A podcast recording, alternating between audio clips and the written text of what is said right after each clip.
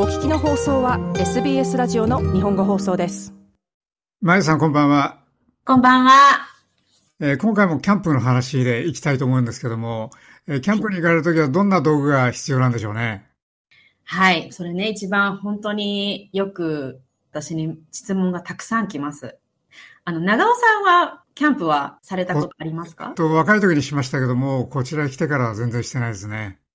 その時の記憶はありますか？何か道具でこういうの必要だったなっていう。もちろん、あの、まずテントは必要だし、寝袋ですね、スリーピングバッグは必要だったし、あの、グランドシートが必要だったしとか、いろいろそういう道具がありますね。そういうものを入れていく、ザックもそれなりの大きさが必要だしとかありましたけども、えこっちで行くと、だいたい車で行くと思うんですよね。そうするとまただいぶ少し様子が違ってくるんじゃないかなと思うんですけども。そうなんですよね。あの、まあちょっとその、道具の話になると本当にね、一つ揃えたら次揃えたくなってて、こう、すごく増えてしまうんですけれども、まず今最初に長尾さんおっしゃってたように、皆さん最初にじゃあ、どのテントを選べばいいんだろうっていうところから始まるんですね。ねで、まあ本当に今日はちょっとそのテントの選び方というか、まあおすすめをご紹介できたらなと思うんですけれども、まずそのテントを選ぶ時っていうのは、私の場合はもうオーストラリアのこのビクトリア州ですね。で、キャンプをするということが多いので、あの、それに合わせたテントをちょっと紹介しようかなと思っています。はい。まずこれ車に合わせるんですかねそれとも車とは関係なくどこでも使えるのを選ぶんですかねそうなんです。あの、車は関係ないんですよね。なんだかんでってそのオートキャンプ、つまりテントでやるキャンプよりもキャンピングカーでやる方も多いんですよね。ええ多分そのキャンピングカーのキャンプの方が多分全体の割合としては多分多いような気がします。つまりそのテントっていうのも別にその大きさとか重さっていうのは、まあ車というよりも一番大事なのは、シーズンですね。まず最初に決めないといけないのは、その春に行くのか夏に行くのか、まあ寒い秋冬に行きたいのかっていうことと、まあ人数、その二つさえ自分の中で、あの、プランがあれば、その別に大きさとかは特にこだわらなくても大丈夫なんですね。うん。で、あの、まあ、なんでシーズンが必要かって言いますと、日本のまずテントっていうのは、多分皆さんもご存知の通り、日本ってこう高温多湿であり、あの、まあ、冬にキャンプ行かれる方はちょっと別として、まあ大体キャンプシーズンである春、夏、まあ秋ぐらいまでも、まあメルボルンに比べれば高温多湿なんですよね。で、また自然のあの山ってすごく天気も変わりやすいですし、あとあの山の上って結構夕立もあれば、すごくこう風が吹いてくる。それが結構日本の自然の特徴なので、あの、まあ、日本のいわゆるメーカーっていうのはそれに合わせたテントを結構作ってます。はい。で、メルボルンっていうのは結構似てるところもあれば、ちょっと高温多湿ではなく、どちらかというと乾燥しているので、同じ夏にいたとしても、やはりちょっとこう、保温性のいいテントっていうのを持っていった方が、春も秋も使いやすいですね。まずそれで、じゃあどういう風なテントがあるんですかっていう話なんですけど、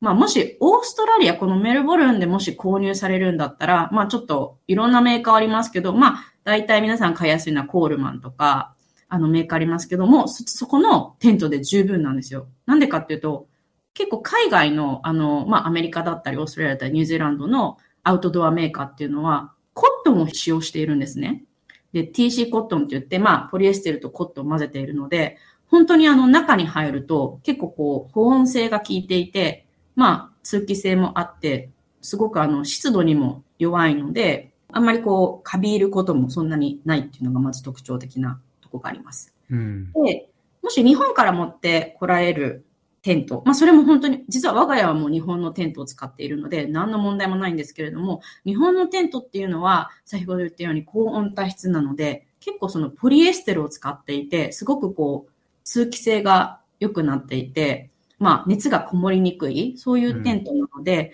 うん、もし皆さんが今テントを買うんでしたら、まあ、日本で買って持ってきてもありだし、まあ、このオーストラリアで海外のテントを買う。どちらもありなんですけど、まあ、保温性がいいのか、もしくはもう少しその通気性がいいのかっていうところをまずポイントにするのが一番いいかなと思ってます。はい、オーストラリア広いですから、どこに行くかによっても違うでしょうね、やっぱり。そうなんですよ、ね。の方に行くのか、それとも、ウエスタンオーストラリアの方に行くか全然違いますもんね。全然違います。あの、私は本当にビクトリア州なので、ビクトリアのキャンプ場がね、ほとんどなんですけれども、まあ、一番よく行くのは、この CBD から近いヤラレンジーズとか、うん、あと、ブリスベンレンジーズなんかはもう本当に80キロぐらいなんで1時間ちょっとで着いてしまうんですね。うん、で、本当そこはもう子供が2歳の頃からずっと行ってまして、多分行かれたこともあると思うんですけど、もう本当に CBD か1時間走れば、あの、本当に大自然に囲まれて、本当にそんなに大自然で絶景かつ自然を満喫できるのに、日本のようにお隣さんにすぐこう違うキャンパーがいるっていうこともないので、あの、夜とかも本当プラネタリウム級の星が見えるのに人の声は全くしないっていうすごいあの大自然の中でできるキャンプ場なので、我々はよくそこに行くので、もう、あの、もし皆さん今、キャンプを始めたいっていう方、自然の中でキャンプを始めたいっていう方は、あの、ブリスベンレンジーズの国立公園のボアガリっていうキャンプ場、すごくおすすめです。長尾さんは国立公園は、あの、ハイキングとかで行かれるんですよね？はい、そうですね。ブッシュウォークで行きますから。でも、あの、明るいうちだけですから、暗くならないうちにもう引き上げてきますから。あ、そうなんですね。ねでも明るいうちも結構あの、野生のね、ワラビーとかカンガルーとか、ね、コアラもいますし、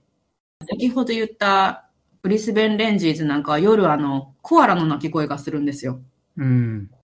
すごく楽しいキャンプ場ですね。それであの、一泊13ドルぐらいなので、すごくいいと思います。で、えー、お食事はどうするんでしょうね？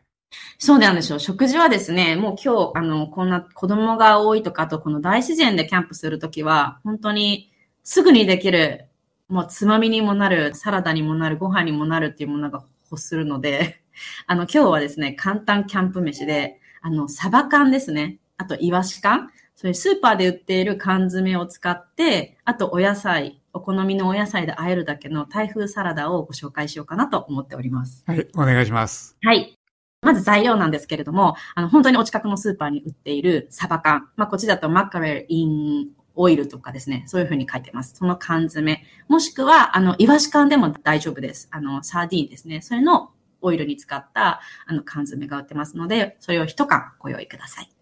で、えっと、お好みのお野菜ですね。これあの本当何でもいいんですけれども、我が家の場合はパクチーですとか、あとセロリ、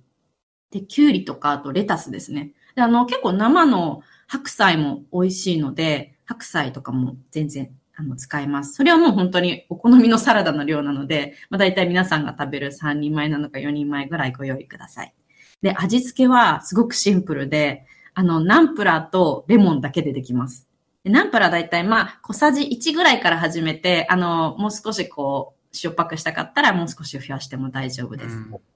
でレモンはだいたい2分の1ぐらいあれば、あの別にレモンジュースを使ってもいいですし、あのレモンがもしなければ、あの、お酢ですとか、あとワインビネガーですとか、ちょっとこう酸っぱい感じ、あのライムとかそういうのも大丈夫なので、あのちょっと酸味のある調味料をご用意ください。でも、材料は以上です。で、えっと、作り方なんですけれども、あの、本当にシンプルなんですけれども、まず最初にあの、先ほどからその市販のですね、サバ缶なのかイワシ缶を開けて、あの、オイルをまず捨てます。じゃあ、あの、中にこう、オイルに使った状態の、あの、お魚がもうできているので、そのまま食べることできるんですけれども、で、それをあの、準備します。で、その次に先ほど出たあの、お好みのお野菜を、あの、まあ、ナイフとかで、もうざく切りで大丈夫です。もう食べやすい大きさ。もしくはもうレタスですとか、あの、パクチーなんかも私手でバーってちぎってしまうので、あの手でちぎって食べやすい大きさにします。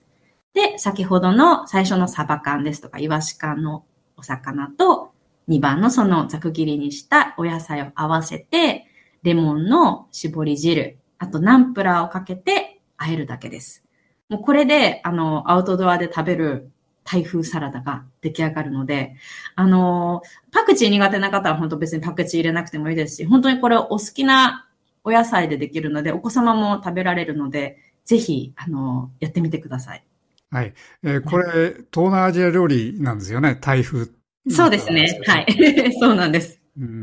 結構、あの、アウトドアで私は、なんか、ベタな、なんて言うんですかね、ザっていうのは、もう作るんですけれども、ちょっとこういうナンプラーとか入れると、あの、また違ったおつまみになって、あの家で食べるよりもアウトドアで食べる方が、もう、全然味も違うので、うん、ぜひ試してみてください。はい。えー、オンラインの方にはですね、レシピも、それから写真も出てますね。はい。美味しそうでしたよね、綺麗で。美味しいんですよ。もう、こう毎回これはなんか作っているような気がしますね。そうですか。はい、どうもありがとうございました。ありがとうございました。